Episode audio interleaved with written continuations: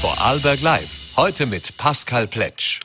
Montag, 21. November 2022. Herzlich willkommen zu einer neuen Ausgabe von Vorarlberg Live. Ja, die Teuerung macht vor keinem Lebensbereich Halt und zeigt nun auch erste merkliche Aufwend äh, Auswirkungen auf das Verhalten der Österreicherinnen und Österreicher. Gerade die gestiegenen Spritpreise zeigen erste Auswirkungen im Mobilitätsverhalten und in einer repräsentativen Umfrage hat der VCÖ jetzt erheben lassen, wie die Österreicher auf die hohen Kosten reagieren. Dazu darf ich später in der Sendung Christian Gratzer vom VCÖ herzlich in der Sendung begrüßen. Zum Auftakt freue ich mich jetzt aber sehr, im Studio begrüßen zu dürfen, den Vorarlberger Schauspieler Stefan Pohl. Schönen guten Abend, herzlich willkommen bei Vorarlberg Live. Guten Abend, Servus. Ja, äh, jetzt wollen wir anfangen über das Filmland Vorarlberg ein bisschen zu sprechen. Oder na, machen wir es anders. Jetzt erstmal fangen wir an, über die Person Stefan Pohl ein bisschen zu sprechen. Für die drei Leute in Vorarlberg, die dich noch nicht kennen. Das sind sicher ein bisschen mehr. ähm, ja, du bist äh, zwar nicht gebürtiger Vorarlberger, aber aufgewachsen und wie man Dialekt hört, auch schon voll assimiliert im Ländle, äh, aufgewachsen hier im, in, im Ländle und hast dann den Weg in die Schauspielerei gesucht. Äh, was war denn der Hintergrund dahinter. Das war das für dich schon früh klar, dass es dich in diese Richtung zieht? Da ist ja jetzt, sage ich jetzt mal, bei uns in Vollberg jetzt nicht unbedingt die klassische jugendliche Berufsauswahl, die man damals angestrebt hat. Naja, würde ich gerne mal so sagen. Ich meine, als Junge hat man doch meistens irgendwelche Berufe im Kopf, so Stars äh, oder Piloten, Astronauten. Ähm, aber tatsächlich war es bei mir Schauspieler, eigentlich nicht. Ursprünglich wollte ich mal Hubschrauberpilot werden. Mhm. Ähm, ich weiß nicht, vielleicht Gott sei Dank ist es das nicht geworden. Aber wie bin ich zur Schauspielerei gekommen? Also das war eigentlich im Gymnasium in Eck, im Borg Eck. Da gibt's eine, gibt's immer noch, oder mhm. da gab's damals schon die Schauspielgruppe unter der hervorragenden Leitung von Professor Ariel Lang. Und da war ich, also ich war ursprünglich eigentlich, ich muss noch wieder zurück, bei den Volleyballern. Mhm. Also ich bin ja sportlich auch, so ein bisschen nebenbei. Und wir waren in der Turnhalle am Volleyball, äh, Volleyballtraining. Und dann ist der Ariel Inako und hat gesagt, ey, passt auf Jungs, wir brauchen Statisten für Andorra. Mhm. Und da, okay, mir Volleyballern, denkt er, super Abwechslung. Und dann waren wir ratzfatz plötzlich auf der Bühne im Hintergrund mit so einer Lanze in der Hand und waren im Stück Andorra ähm, Statisten. Und das war für mich so der Moment, wo ich äh, das erste Mal die Bühnenluft schnuppern durfte und sofort inhaliert habe. Und jetzt kann man sagen, ja, die haben mich gefangen und nur mal loslassen. Im Jahr darauf habe ich gewechselt von Volleyball zum Schulspiel mhm. und äh, nochmal ein Jahr später durfte ich den Romeo spielen, in Romeo und Julia. Und spätestens dort äh, war es dann endgültig um mich geschehen und dann habe ich gesagt, ja, ich probiere es jetzt einfach. Mhm was hat man daheim gesehen, wo du mit der Entscheidung gekommen bist, nach der Matura, ich gehe nach Wien und werde Schauspieler? ähm, ja, ich muss sagen, Gott sei Dank hat man, hat man mich da von der ersten Sekunde oder Stunde an unterstützt. Also man hat immer gesagt, Stefan, wenn du das machen willst, dann mach's. Wir unterstützen dich und sind an deiner Seite. Also go for it. Mhm. Dankeschön. Jetzt ist natürlich äh, wie soll ich sagen, wenn man mal Karriere als Schauspieler machen will, jetzt war zumindest in der Vergangenheit Vorarlberg jetzt nicht die erste Adresse. Das heißt, der Ausbildung natürlich nicht in Vorarlberg, sondern in Wien. Äh, und danach äh, die Bühnen der Welt sozusagen. Äh, da hat es dich aber nicht so sehr hinverschlagen, also auch wenn du natürlich dort gearbeitet hast, aber du bist dann wieder zurück ins Ländliche hast dich gezogen. Du warst beim Vovo und auch beim Vorarlberger Landestheater dann engagiert, 2009 bis 2011, so in diesem Zeitrahmen. War für dich damals schon klar, dass der Lebensmittelpunkt trotzdem hier im Lande sein soll, wenn es geht? Oder war das, äh, wie soll ich sagen, weil es da eben auch dieses Angebot daneben vorlag, sozusagen ein bisschen auch, ja, da habe ich jetzt die Möglichkeit, auch meine Passion, meinen Beruf auch auszuleben? Ja, tatsächlich äh, eine Mischung von allem. Also grundsätzlich ähm, war mal Wien der nächste wichtige Schritt äh, für mich. Es gab dort eine, eine Schule, die hieß äh, Filmschule Wien mhm. und die war für mich spannend, weil sie schon von vornherein äh, Film und klassisches Theater äh, quasi in der Ausbildung hatte und das war für mich einfach wichtig. Also ich wollte nicht auf eine klassische Schauspielschule mhm. gehen und, und ähm, dann sofort ans Theater irgendwo, sondern ich wollte gleich auch Kamera und beziehungsweise Setflair schnuppern mhm. und Ja, und dann äh, ist da, ich bin mit, mit, mit meiner damaligen Freundin sind wir zusammen nach Wien. Und dann haben wir Nachwuchs gekriegt. Der Elias, mein mhm. Sohn. Und der jetzt übrigens auch schon in Wien studiert, also so viel zum Thema, wie man okay. vorgeht, also die Zeit rast, die Zeit vergeht. Und ja, ähm, dann hat sich's nach der Schauspielausbildung so ergeben, dass eben gerade im FOFO ähm, unter der Leitung von Stefan Vögel äh, viel passiert ist und auch für, für mich das erste An ähm, Angebot kam. Das war, glaube ich, die Mausefalle. Mhm. Und da war der Elias dann gerade fünf und dann haben wir gesagt, ja, eigentlich wäre es nicht schlecht, wenn er in ähm, Vorarlberg quasi da äh, zur Schule geht und dann haben wir gesagt, okay, jetzt wäre es vielleicht ein richtiger Zeitpunkt wieder zurück ins Ländle zum Kuh und das haben wir dann einfach gemacht. Ja. Mhm. Bevor wir jetzt dann auch über Theater und Film und auch die Unterschiede vielleicht ein bisschen sprechen. Lass uns ein bisschen über Vorarlberg auch sprechen. Äh, du hast gerade gesagt, äh, mit, dem Fofo und vor allem auch mit dem Stefan Vögel hat das natürlich einen gewaltigen Sprung nach vorne gemacht. Äh, das Landestheater als Institution kennen natürlich alle. Und in den letzten Jahren hat man jetzt auch gemerkt, dass auch die Filmschaffenden so langsam aufs Ländle aufmerksam geworden sind. Was würdest du sagen, was sich in den letzten, sage ich jetzt mal, 10, 15 Jahren auch verändert hat und, und ja, warum, warum das eigentlich vorher seltener Thema war? Ähm, naja, da gibt's eigentlich einen sehr guten Grund, das nennt sich äh, Tirol. Tirol äh, liegt näher an der bisherigen, ich sage jetzt Filmhauptstadt Wien mhm. und hat ähm, schon viele, viele Jahre eine hervorragende Filmförderung und hat ähm, für österreichische Produktionen natürlich unheimlich viele Vorteile, weil es genauso die, die äh, notwendigen Kulisse für Bergfilme hat, sozusagen. Mhm. Also wir haben dort auch Berge, Täler, Seen, Höhlen und trotzdem ist man über die Berge im, im flachen Bayern. Und für Produktionen ist es auch günstiger, wenn man natürlich, wenn schon eine gut funktionierende ähm, Filmförderung vor Ort besteht, äh, da Gelder zu lukrieren und natürlich auch ist es dann ähm, äh, wenn das nicht das ganze Team dann noch über den Arlberg drüber transportiert werden muss, sondern im Tirol quasi untergebracht werden kann. Mhm.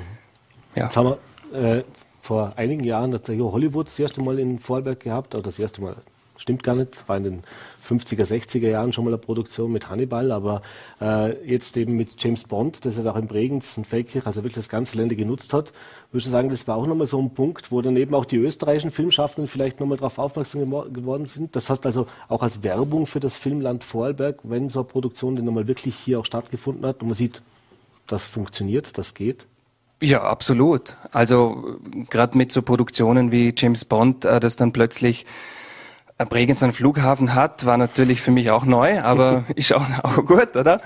Und natürlich auch dann plötzlich auf, auf der internationalen Leinwand ähm, präsent zu sein, war dann, glaube ich, schon für viele so ein Aha-Moment. Äh, ja, natürlich, klar, Filme werden ja überall auf der ganzen Welt gedreht, warum dann nicht auch bei uns im Ländle? Und es hat dann doch noch ein paar Jahre gedauert, mhm. bis dann ähm, auch äh, dank Reinhold Bilgeri, natürlich mit der Atem des Himmels, der da ein, ein großer, wichtiger Vorreiter war und auch den Film ähm, sehr, also mit seiner Kraft äh, sehr erfolgreich ins Ländle geholt hat. Ähm, dann auch viele auch äh, noch aufmerksamer darauf geworden sind, hey, das geht ja dann auch bei uns, tolle Filme zu produzieren. Und dann natürlich auch mit der tollen äh, ORF-Landkrimi-Reihe, mhm. die natürlich ähm, dann in Vorarlberg, äh, die, die, der Landkrimi Vorarlberg muss natürlich in Vorarlberg gedreht werden. Und das ist natürlich für das Ländle ein Vorteil. Und es gibt natürlich eine sehr erfolgreiche Serie, die jetzt doch seit einigen Jahren in äh, Vorarlberg auch gedreht wird, äh, an der du eben auch teilnimmst. Äh, das sind die Toten vom Bodensee. Äh, sozusagen derjenige, der wirklich das Vorarlberger Lokalkolorit dann auch hineinbringt, der Gerichtsmediziner, der Vorarlberger. Äh, was bedeutet für dich persönlich diese Serie im, im, was ich sagen, auch in der Replik so für deine Arbeit äh, und welche besondere Beziehung hat man da auch, wenn man eben haben vor dem Vorgespräch schon kurz gesprochen, dann nach dem Drehtag tatsächlich sich ins Auto setzt oder wie auch immer nach Hause zur Familie fährt und eben nicht, wie das als Schauspieler oft so ist, auf Tournee oder eben irgendwo im Hotelzimmer über Wochen äh, verbringen muss. Ja, für mich war das, also das erste Mal am Set von Die Toten vom Bodensee, das war für mich ein ich habe noch gut in Erinnerung, das war den ganzen Tag von früh morgens bis spät abends in der Pathologie in Feldkirch. Mhm. Haben wir alle Szenen von diesem Film, die in der Rechtsmedizin spielen, gedreht. Damals ging es um, um Tollwut. Mhm. Und ich war wahnsinnig nervös, natürlich. Und äh, Gott sei Dank, nachdem die erste Szene im Kasten war, oder die erste Szene im Kasten war, ähm, habe ich gemerkt, dass das Team ein unheimlich tolles, funktionierendes Team. Äh, ich bin ja erst beim zweiten Film, Die mhm. Toten vom Bodensee, eingestiegen. Ähm, eine, eine super funktionierende Familie eigentlich schon war und habe mich dann auch sofort wohlgefühlt und freue mich jetzt natürlich, dass ich schon seit äh, ja, einigen Jahren immer noch den Dr. Ecker verkörpern darf, dass ich noch nicht gestorben bin oder noch nicht ermordet wurde, noch nicht selber auf meinem Tisch gelandet bin. Und ja, es gibt eigentlich in Vorarlberg, wenn, wenn mich wer anspricht, ist eigentlich immer die Toten vom Bodensee. Mhm. Hey, das habe ich gesehen, super war's, wenn kommt der Nächste? Und mhm. das freut mich natürlich. Mhm. Ist es tatsächlich so, dass man jetzt äh, auch beim Einkaufen nochmal angesprochen wird und äh, auch vielleicht die eine oder andere rechtsmedizinische Frage dann gleich jetzt kommt? Weil das ist ja dann oft so, dass Menschen natürlich mit der Person in erster Linie auch die Rolle äh, verbinden. Ja, ja, natürlich. Eine Frage, die oft kommt, ist denn, sind die Leichen echt? Mhm. Oder äh, arbeiten ihr auch mit echten Leichen? Äh, was wir da natürlich nicht tun. Also das sind Dummies oder Schauspieler oder Schauspielerinnen, die sich halt totstellen. Mhm.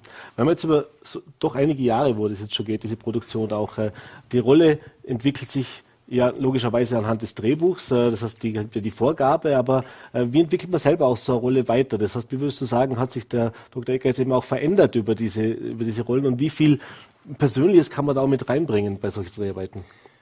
Ähm, wir haben ja auch immer wieder unterschiedliche Regisseure bei den Filmen. Aber grundsätzlich funktioniert das sehr gut. Also es gab mal einen Regisseur, der hat er war ein bisschen vorsichtig äh, mit dem Dialekt, also was, was mhm. den Dialekt von Dr. Ecker angeht. Der hat immer gesagt, ja, lieber, lieber vorsichtiger. Dass auch im Rheinland verstanden wirst. Also. Genau, richtig. Und, und andere haben gesagt, ja, mach nur, lass, lass dir freien Lauf quasi oder, oder lass dich gehen im Dialekt. Ähm, wenn was zu, zu Dialektik, äh, zu stark dialektisch ist, dann kann man es noch nachsynchronisieren. Mhm. Oder es schreit eh jemand gleich auf und sagt, Moment, das habe ich jetzt nicht verstanden. Mhm. Wie viel Stefan Pohl steckt in der Rolle? Im Dr. Ecker muss ich sagen, doch einiges. Mhm. Einiges. Also ähm, ja, ich würde sagen, das, das Lockere, äh, das äh, Lustige, auch immer wieder mit ein bisschen am, am Witz an die Sachen heranzugehen, ist absolut auch ein großer Teil von mir. Wie viel Recherche braucht es für so eine Rolle? Das heißt, oder wie bereitet man sich auf so eine Rolle vor? Also wenn ich das Drehbuch kriege und äh, ich dann so meine Passagen durchgehe, dann und es kommen spezielle ähm, medizinische Ausdrücke vor, dann frage ich natürlich immer gleich meinen Kollegen, den Dr. Google, was er dazu, äh, dazu sagt, beziehungsweise davon hält.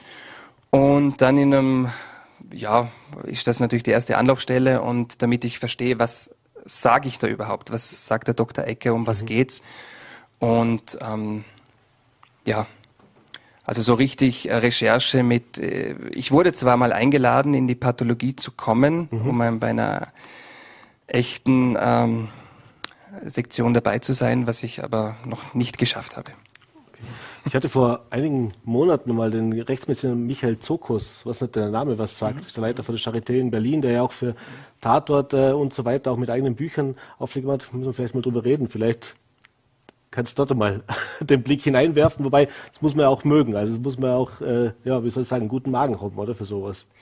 Ja, absolut. Also ich habe gerade vor kurzem einen echten äh, Gerichtsmediziner kennengelernt, den Stefano Longato. Mhm. Und der hat mir auch ein paar Geschichten erzählt. Äh, ja, also ich weiß nicht, ob ich das dann in echt selber erleben möchte. Wir wollen gar nicht zu viel verraten, aber was man schon verraten kann, ist, dass es mit den Toten vom Bodensee auch weitergehen wird. Das heißt, das ist eine Geschichte, die noch nicht zu Ende ist.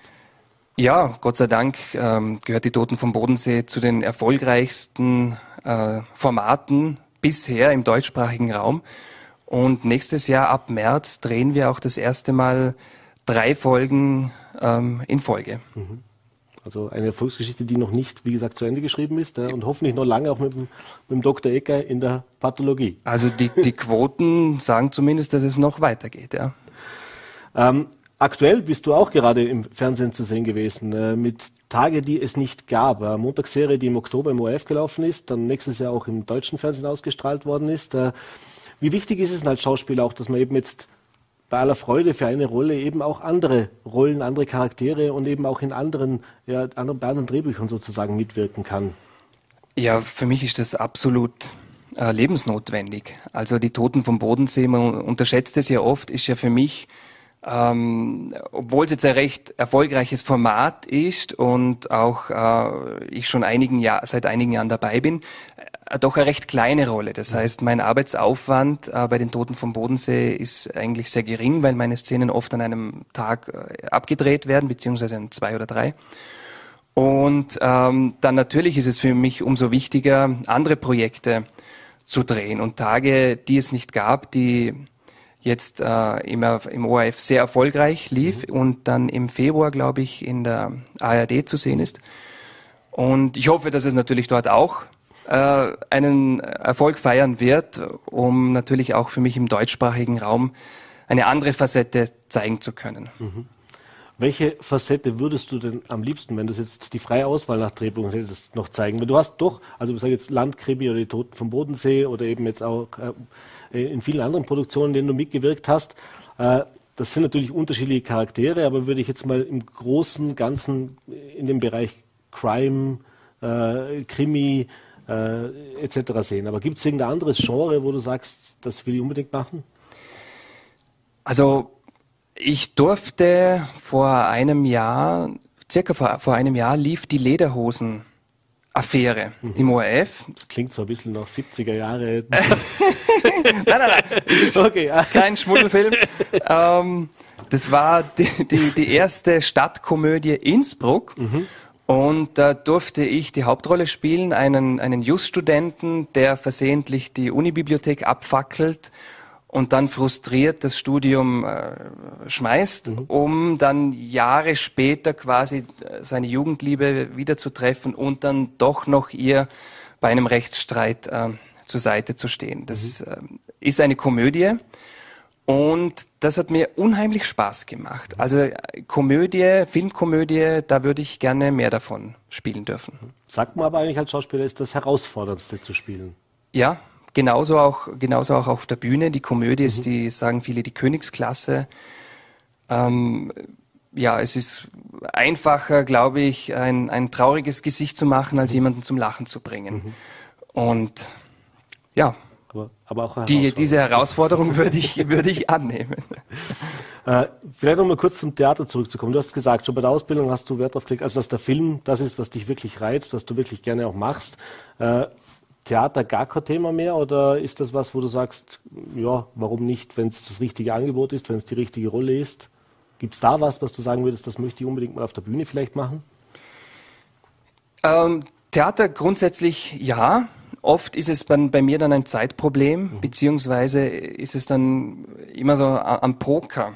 Ähm, und ich bin nicht wirklich ein Glücksspieler, beziehungsweise da bin ich ganz schlecht.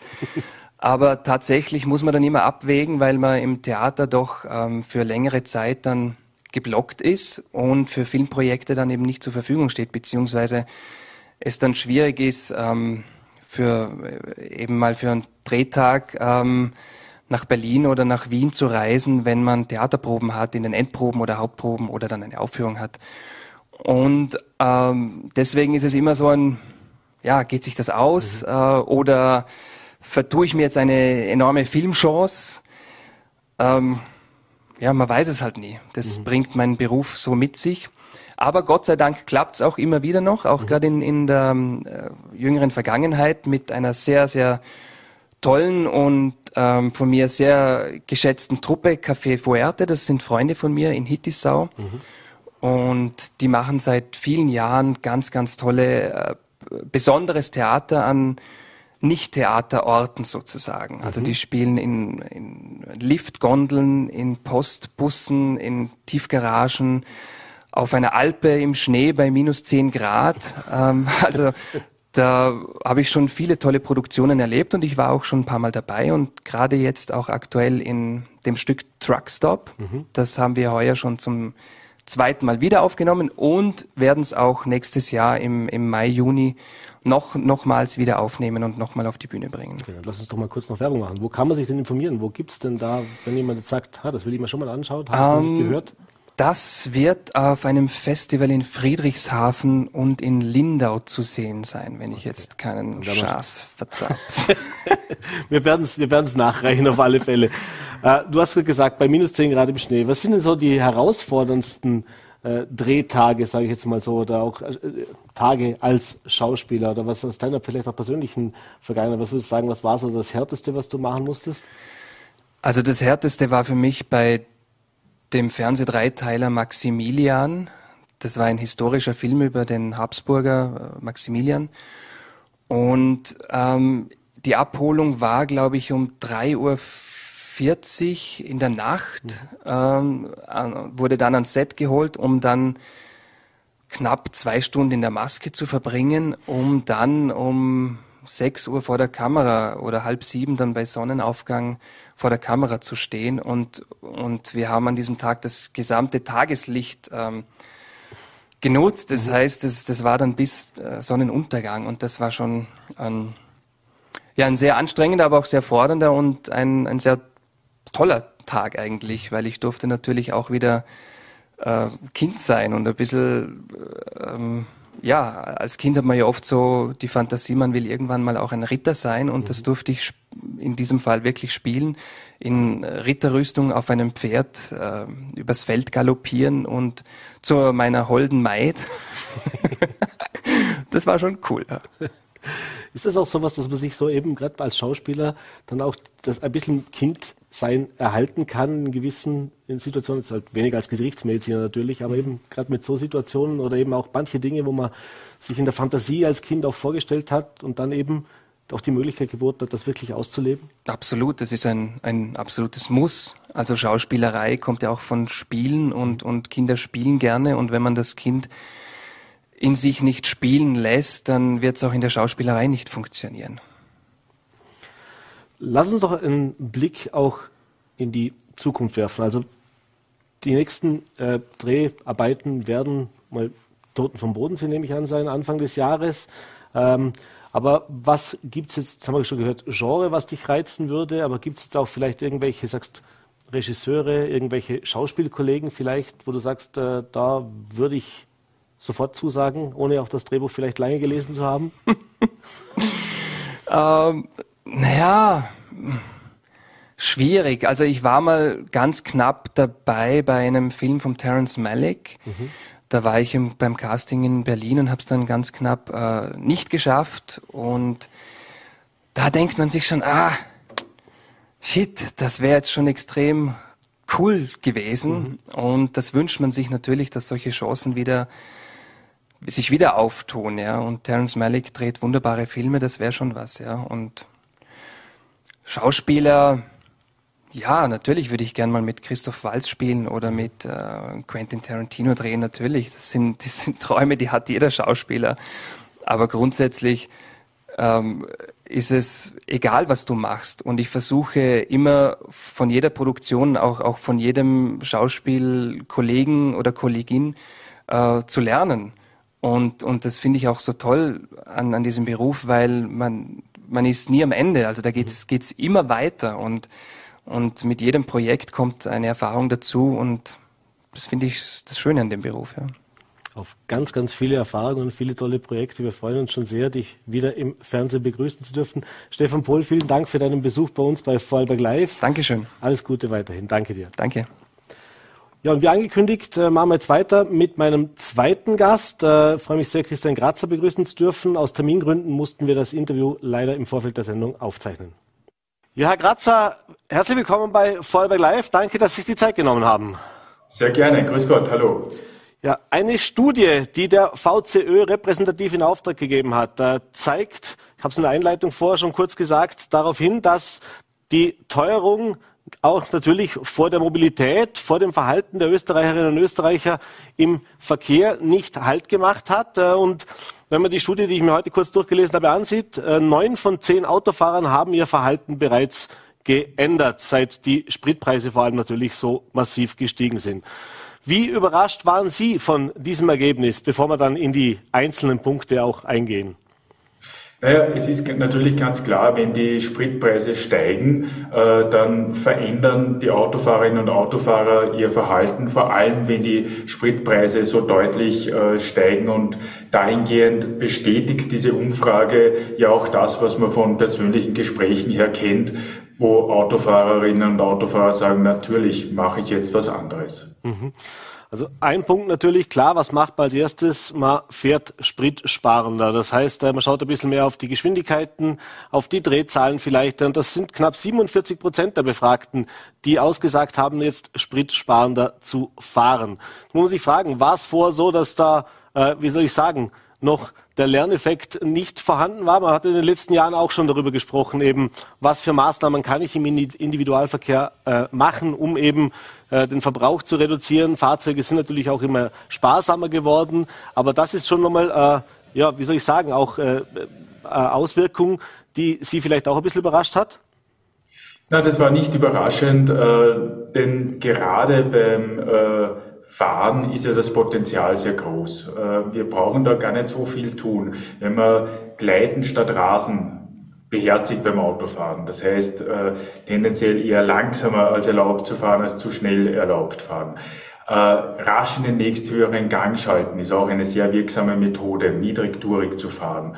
Und natürlich auch vorausschauend fahren. Das heißt, wenn man sieht, dass die Ampel äh, in 200, 300 Meter Entfernung auf Rot schaltet, dann Fuß vom Gas und äh, mit so einer Fahrweise kann man eben bis 15 bis 20 Prozent an Spritverbrauch reduzieren. Mhm. Äh, und zweiter Punkt natürlich auch, äh, sollte man alle wahrscheinlich ab und zu auch mal in sich gehen und selber beherzigen, ist, dass eben auch 45 Prozent gesagt haben, dass sie kürzere Strecken jetzt auch öfter zu Fuß gehen. Äh, das heißt, dieses klassische, in Anführungszeichen, weiß nicht, Rauchen ist nicht mehr so, nicht mehr so, so modern heutzutage, aber das, die Fahrt schnell am Abend noch zum Zigarettenautomaten oder eben äh, schnell äh, in die Stadt ins, ins Kaffeehaus zu gehen, wenn man eben auch in zehn Minuten, Viertelstunde hinlaufen könnte.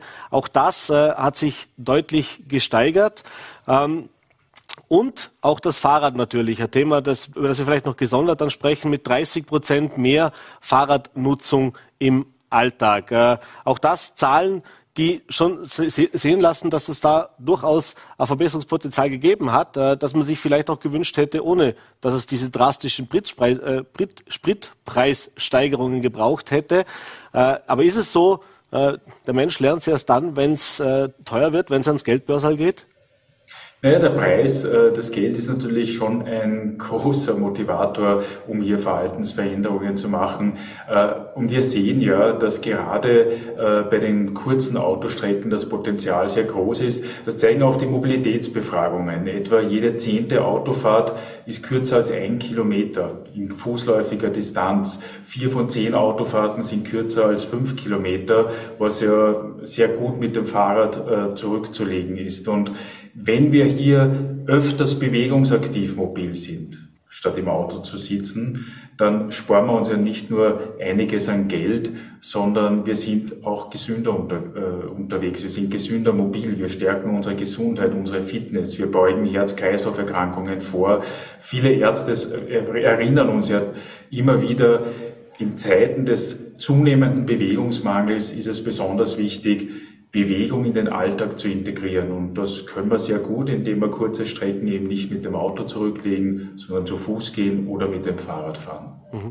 Jetzt ist natürlich vor allem das zu Fuß gehen und auch das Fahrradfahren ein Thema, das vor allem im urbanen oder im dicht besiedelten Raum ein Thema ist. Jetzt wissen wir in Österreich, äh, Vorarlberg ist relativ dicht besiedelt, zumindest im Rheintal, aber hat eben auch seine Täler, hat eben auch seine Ortschaften, die ein bisschen abgelegener sind. Und Österreich hat auch ganze Regionen, wo es eben schwieriger ist. Äh, aber merkt man auch, und habe bei dieser Befragung auch gemerkt, dass es eben auch in Regionen, sage ich jetzt mal, nicht nur in Wien, in der inneren Stadt, sondern vielleicht auch irgendwo in Niederösterreich, da zu Verhaltensänderungen kommt und die Menschen eben auch erkennen, dass es eben auch im vermeintlich ländlichen Raum Möglichkeiten gibt. Absolut. Äh, wir haben auch im ländlichen Raum, in den Kleinstädten, in den Gemeinden ja viele kurze Wege. Das darf man nicht vergessen, wenn wir von der Mobilität in den Regionen äh, sprechen, dann zeigen auch da die äh, Mobilitätserhebungen, dass viele Alltagswege auch dort kurz sind. Und ein wesentlicher Faktor ist, dass hier die Gemeinden und die Regionen gute Bedingungen zum Gehen und Radfahren schaffen. Beim Zu-Fuß-Gehen spielt natürlich die Nahversorgung eine wichtige Rolle. Jene Gemeinden und kleinen Städte, die schauen, dass es auch im Ortskern äh, noch Geschäfte gibt, dass die Infrastruktur äh, dort angesiedelt wird und nicht irgendwo draußen am Ortsrand äh, auf der grünen Wiese, wo man nur mit dem Auto gut hinkommt, dann führt das ja zu mehreren Effekten. Zum einen die Bürgerinnen und Bürger können ihre Einkäufe zu Fuß oder mit dem Fahrrad zurücklegen. Das Zweite, wenn man zu Fuß unterwegs ist äh, und mit dem Fahrrad einkauft, dann kauft man natürlich wiederum im Ort, stärkt die Nahversorgung. Und ein dritter wichtiger Punkt, gerade in den kleinen Orten, man kommt wieder mehr zum Reden miteinander. Es stärkt auch äh, die Ortsgemeinschaft. Und all das sind Maßnahmen und äh, Vorteile auch der klimaverträglichen Mobilität, die gerade auch dem ländlichen Raum zugutekommen. Mhm. Jetzt, wie gesagt, äh, dieses doch recht kurzfristige Umdenken, äh, denn ich meine, die Kampagnen gibt es schon länger, das ist immer schwierig, das eben auch in die Breite zu bekommen, hat jetzt aufgrund eben dieser Preissteigerungen, vor allem beim Spritpreis, äh, jetzt tatsächlich nochmal Fahrt gewonnen. Jetzt haben wir in den letzten Tagen gesehen, dass die Spritpreise schon wieder ein bisschen sinken, zumindest hier in Vorarlberg ist es so, im Westen. Gerade beim Diesel hat man das deutlich gemerkt, ich glaube knapp 20 Cent weniger, wie es noch vor einer Woche war. Wie nachhaltig kann denn diese Entwicklung jetzt auch schon nach so kurzer Zeit sein? Oder sind Sie da vielleicht auch ein bisschen pessimistisch, wenn man sagt, wenn jetzt die Spritpreise wieder, sage ich jetzt mal, bei 1,60, 70, 80 sich einpendeln, die Menschen auch einen gewissen Gewöhnungseffekt haben, dass das nur ein kurzes Strohfeuer ist? Oder denken Sie, dass das doch jetzt der Schritt sein kann, um hier wirklich einen großen Schritt nach vorne auch zu machen? Naja, das eine ist, äh, wenn man jetzt die letzten Wochen, Monate äh, öfters kurze Wege mit dem Fahrrad zurückgelegt hat, zu Fuß gegangen ist, dann hat man mal erlebt, es geht. Und das, äh, die Erfahrung ist sehr oft, äh, dass man dann merkt, naja, es ist ja gar nicht so anstrengend, äh, wie ich mir das vorher vorgestellt habe. Das heißt, für diesen Teil ist es sicher nachhaltig und langfristig. Ob es dann insgesamt auch äh, nachhaltig und langfristig ist in der Entwicklung, hängt natürlich sehr viel auch von den Rahmenbedingungen ab, die die Politik macht. Wenn gute Bedingungen zum Gehen und Radfahren geschaffen werden, dann äh, werden auch mehr Menschen äh, mit dem Fahrrad unterwegs sein. Gerade Vorarlberg ist ja hier ein Paradebeispiel für ganz Österreich und Vorbild für die anderen Bundesländer. Denn in Vorarlberg wird mehr als doppelt so viel Rad gefahren wie im Österreich-Schnitt, wie in den anderen Bundesländern im Durchschnitt. Und äh, hier sieht man ja sehr gut, wenn es eine gute Infrastruktur gibt, wenn es bessere Bedingungen zum Radfahren gibt, wenn auch die Siedlungsentwicklung, die Strukturen äh, so sind, dass man äh, eben bewegungsaktive Mobilität forcieren kann, dann ist die Bevölkerung auch entsprechend anders mobil. Und in dieser Kombination Anreize setzen und andererseits eben auch gute Bedingungen schaffen, äh, werden wir es auch schaffen, dass wir nachhaltiger mobil sein, äh, sein werden in Zukunft, was auch notwendig ist, denn die Klimakrise zeigt uns ja drastisch vor Augen, wir müssen unser Verhalten langfristig verändern. Mhm. Sie haben jetzt schon Stichwort gegeben, Stichwort Politik beziehungsweise auch die öffentliche Hand. Äh, Sie haben es erwähnt, äh, wenn man jetzt die Bauprojekte der letzten Jahre oder letzten Monate zumindest angesehen hat und Ankündigungen, da geht schon sehr viel in diese Richtung, gerade bei uns in Vorarlberg, das heißt, dass neue Fahrradstraßen gebaut werden, äh, aber eben auch der Zurückbau der bestehenden Verkehrsinfrastruktur, sprich Parkplätze, die beseitigt werden in den Innenstädten, Fußgängerzonen, die ausgeweitet werden. Ähm, Ihre Einschätzung, wie ist die Politik oder wie hat die Politik bereits in, der, in den jetzt letzten Monaten oder letzten Jahren darauf reagiert oder und was für Hausaufgaben sind auch noch zu machen? Naja, das eine ist, Vorarlberg äh, war ein Pionier, was den Radverkehr in Österreich angeht. Man hat hier schon in den 90er Jahren erkannt, dass da ein großes Potenzial ist, um hier die Mobilität kostengünstiger, klimafreundlicher und gesünder zu gestalten. Und diesen Weg hat man ja zum Glück fortgesetzt. Aus unserer Sicht ist es wichtig, dass man hier auch noch ein Tempo zulegt, dass man hier schaut, äh, dass man hier deutlich auch in den Ortskernen, in den äh, Gemeinden, in den Städten mehr Platz zum Radfahren äh, schafft. Sie haben hier schon wichtige Maßnahmen auch angesprochen. Das zweite ist das überregionale ähm, Radwegenetz, äh, dass man hier auch äh, weiter die Radinfrastruktur verbessert. Gerade der Rückbau überbreiter Landesstraßen bietet ja ein Potenzial hier sehr kostengünstig und schnell eine, eine gute Radinfrastruktur zu schaffen. Wichtig ist auch, die Unternehmen mit ins Boot zu holen. Gerade Vorarlberg hat ja hier einige Vorbilder bereits. Denken wir nur an die Julius Blum äh, GmbH, die heuer auch den VCÖ Mobilitätspreis Österreich gewonnen hat, weil man hier sehr vorbildliches Mobilitätsmanagement umgesetzt hat. Maßnahmen gesetzt hat, die die Beschäftigten motivieren, vom Auto auf das Rad oder auf öffentliche Verkehrsmittel umzusteigen. Und das gilt natürlich für alle Freizeiteinrichtungen ebenso, äh, Fußballplätze. Überall dort, wo viele Menschen hinkommen, muss man auch schauen, dass es eine gute Infrastruktur fürs Radfahren gibt, dass es ausreichend Radabstellplätze gibt, äh, dass es für längere Distanzen gute öffentliche Verkehrsverbindungen gibt. Mhm. Jetzt ist man als Politiker natürlich auch immer den Wählern in der Pflicht. Und natürlich will man Wahlen gewinnen. Und es gibt natürlich bei diesen Maßnahmen nicht nur Befürworter, sondern teilweise auch recht massiven Widerstand. Haben wir zuletzt auch in Bregenz erlebt. Die Diskussion rund um die Fußgängerzone in der Innenstadt oder die Ausweitung, die sind noch nicht abgeschlossen. Es gibt Petitionen dagegen und so weiter. Äh, wie oder welches Zeugnis würden Sie denn aktuell so mal über alles den Politikern geben, dass sie eben auch nicht nur auf den nächsten Wahlerfolg oder auf den nächsten Wahlsonntag hinschielen, sondern tatsächlich Maßnahmen auch umsetzen, die im ersten Schritt vielleicht nicht nur auf Zustimmung und Beifall stoßen bei einer Gruppe der Bevölkerung.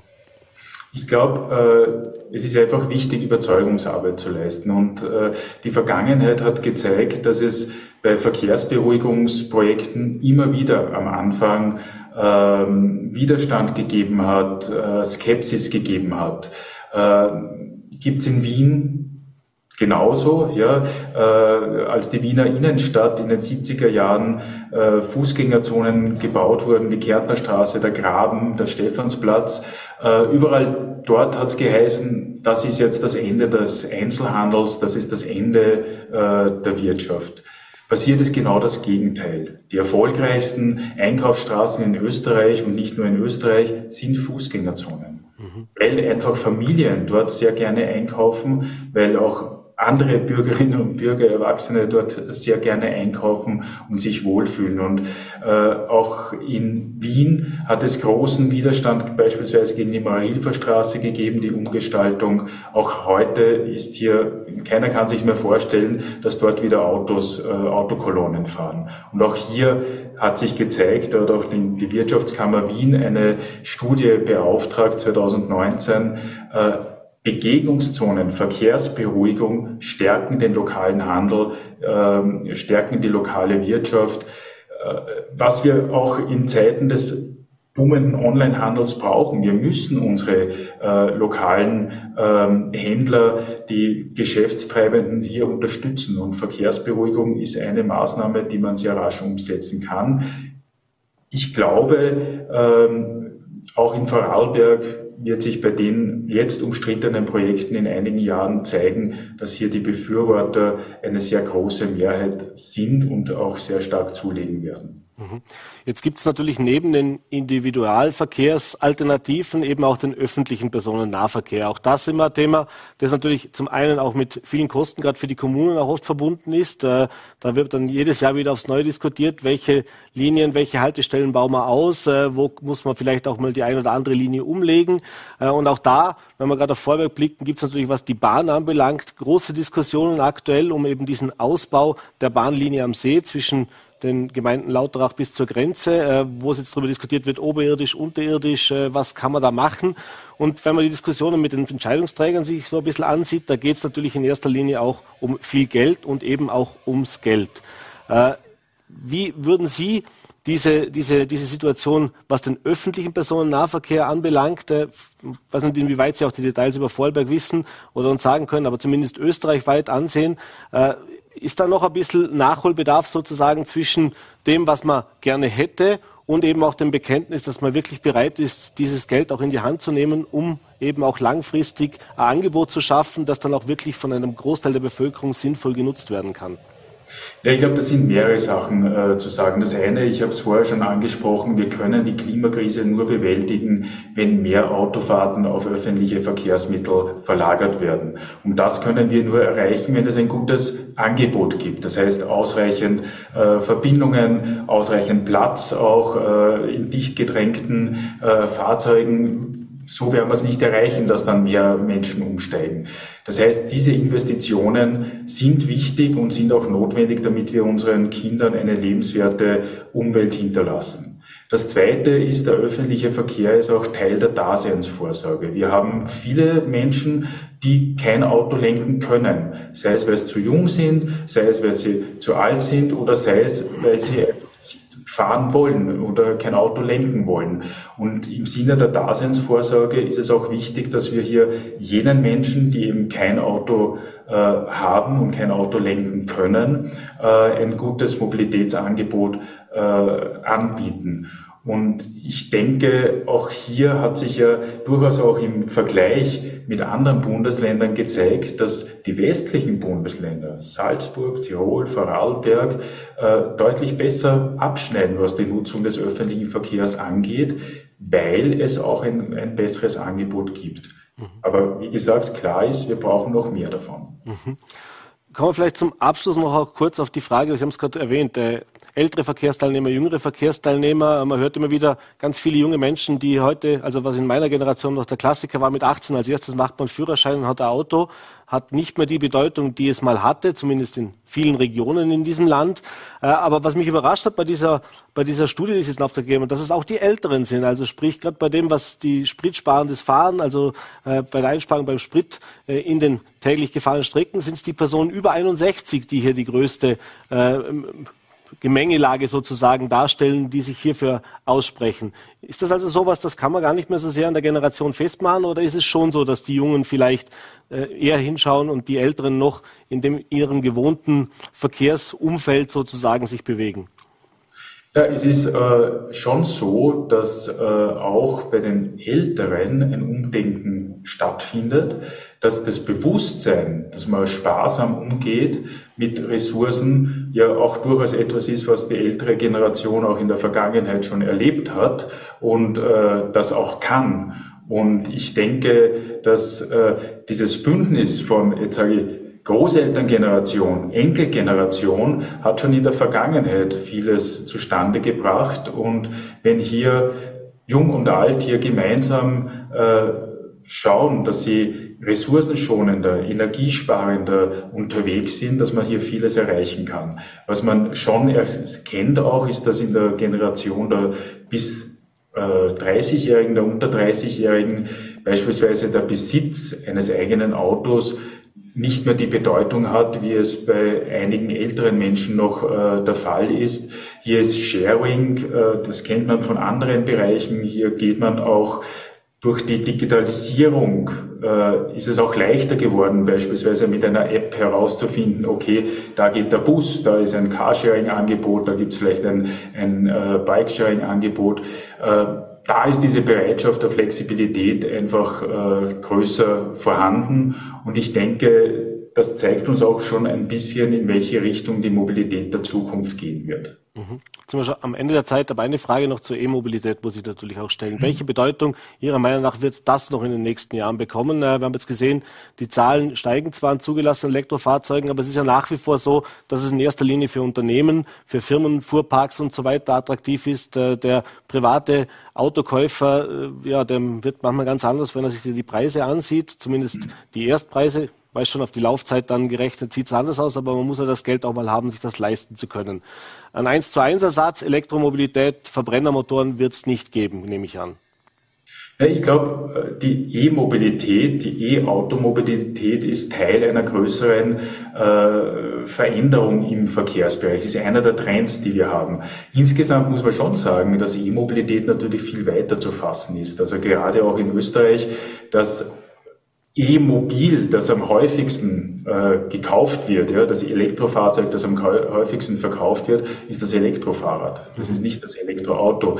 Und die meisten äh, Kilometer, die wir E-Mobil äh, zurücklegen. Das machen wir mit dem öffentlichen Verkehr. Also die Elektromobilität bewährt sich ja äh, bei der Bahn, bei Straßenbahnen schon seit mehr als 100 Jahren und eines ist ganz klar, wir können auch hier die Klimakrise nur bewältigen, indem wir künftig kein Erdöl mehr äh, verbrennen. Deshalb ist ja dieser Ausstieg aus dem Verbrennungsmotor notwendig. Klar ist aber auch, dass wir die Klimakrise nicht bewältigen werden, wenn in Zukunft Elektro-SUVs herumfahren. Ja? Also auch hier müssen wir sparsamer äh, sein. Wir müssen auch mehr Sharing-Modelle äh, anbieten immerhin ein funktionierendes Carsharing. Da kann ein Carsharing-Auto äh, 10 bis 15 private Pkw ersetzen, wenn man es äh, klug aufsetzt. Das heißt, einfach mit weniger mehr erreichen, mit weniger Ressourceneinsatz weiterkommen. Alles klar. Herr Grazer, wir sind leider schon am Ende der Zeit. Ich bedanke mich, dass, die, dass Sie sich die Zeit genommen haben.